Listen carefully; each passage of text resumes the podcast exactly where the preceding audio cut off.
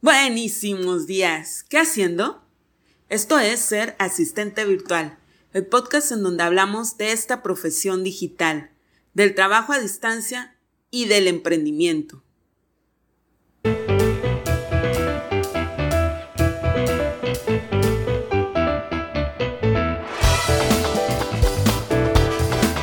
yo soy Karina Viñas y este episodio es para ti si quieres conseguir tu primer cliente. Si ya has conseguido tu primer cliente, pero quieres tener más, te invito también a que te quedes para escucharlo. Y es que aunque somos freelance y tenemos que desarrollar esa mente empresarial de emprendedores, la mayoría de las asistentes virtuales que empiezan anteriormente, pues han desarrollado en trabajos como empleadas, hemos sido colaboradoras, asociadas o como se llame en tu país o en la empresa en la que hayas estado y se carece de experiencia en el ámbito de los negocios. Pero para eso estamos aquí, para aprender. ¿Cómo emprendedores es este un negocio convencional? Pues no. No estamos frente a un negocio convencional, como la típica tiendita de la esquina o tal vez una papelería, un local de comida, negocios que son presenciales.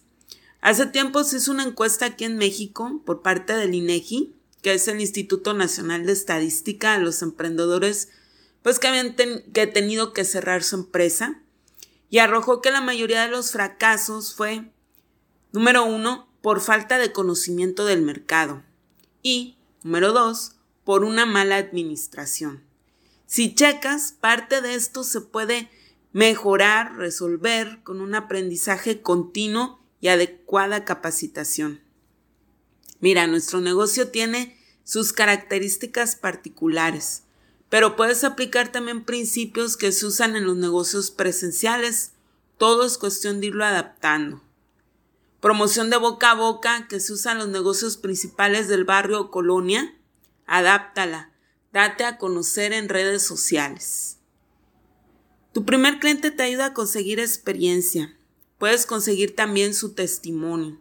Puede que dures mucho con él o tan solo sea un proyecto como fue mi caso. Conseguir el primer cliente es más difícil que conseguir los clientes posteriores, pues no tienes a nadie que pueda referenciarte y ya después que lo consigues, esto es como una bola de nieve. Siempre y cuando sigas en este emprendimiento. No te puedes dormir en tus laureles. Tu familia, tus amigos, tus conocidos deben de saber a qué te dedicas. Puedes contactar con emprendedores que crees que podrías ayudar.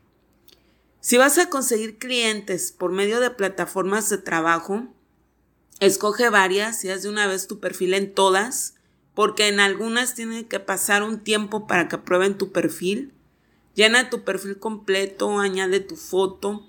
Honestidad es la clave. Postula las ofertas en las que puedes brindar algo y si tu experiencia offline eh, la puedes llevar al mundo online. Tal vez no hayas hecho alguna actividad online, pero en algo debes de tener experiencia y si no la tienes, pues también habrá que aclararlo. Lo peor que puedes hacer en una propuesta es mentir y decir que sí, algo que de plano no puedes hacer y que a la mera hora no puedas cumplirle al cliente. Puedes ponerte número fijo de potenciales clientes por contactar al día.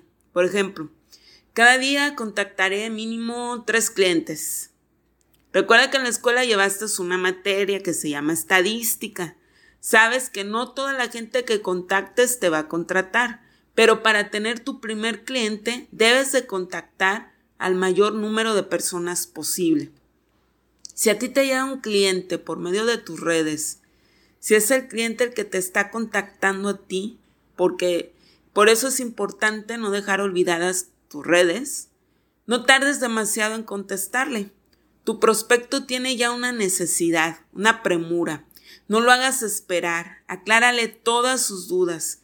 Si el, prospecto ya está decidido a contratar, lo va a hacer, ya sea que te contrate a ti o a alguien más. Es que mejor que te contrate a ti, ¿verdad? Tu tarifa. Lo que hacen algunos principiantes como estrategia es fijar un precio que no sea tan bajo, pero que no esté a la par de lo más alto del mercado. Pues generalmente quien cobra es eso es quien tiene más expertise, pero cobrar barato te puede traer problemas después de que tengas alto volumen de trabajo y aún así eh, ganes poco. La primera vez que abordas un cliente es crucial. Recuerda a tres de tus mejores amigos. Puede que tengas ya muchos años de conocerlos o conocerlas, ya han vivido un sinfín de aventuras junto a esa persona. ¿Qué es lo que recuerdas de tu convivencia con ella o con él? Seguramente las anécdotas más graciosas o las que te hayan causado más impresión, pero también ya hay recuerdos que se perdieron en el camino, que tienes que escarbar en tu mente para encontrarlos. Pero es mucho más probable, es casi seguro, que recuerdas cómo lo conociste o la conociste. Por eso, la primera impresión es crucial. Tienes que comprender el tono con el que te diriges al cliente. Y este es el tono de comunicación de tu marca. Te recomiendo un tono profesional pero cercano.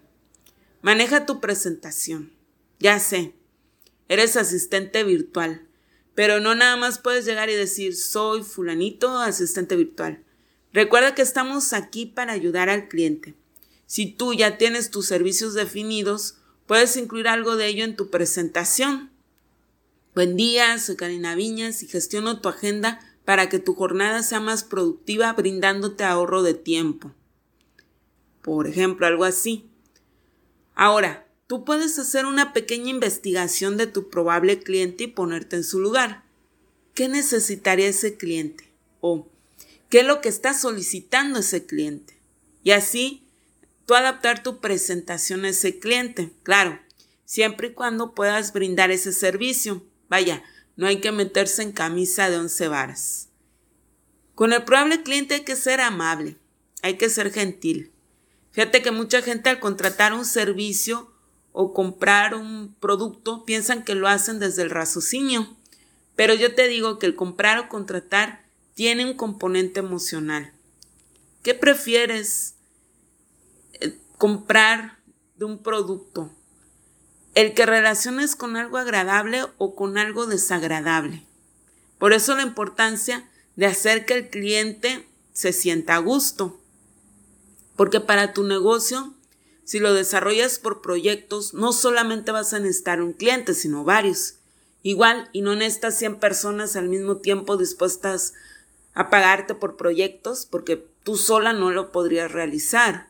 Pero sí necesitas clientes fidelizados, clientes que hablen bien de ti, clientes que te recomienden.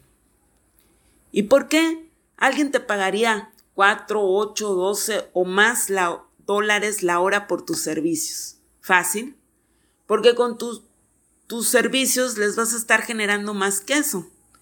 Y no, no se trata de que te pongan como vendedora y te ofrezcan pagarte solo con comisiones. No, por ahí no va la asistencia virtual.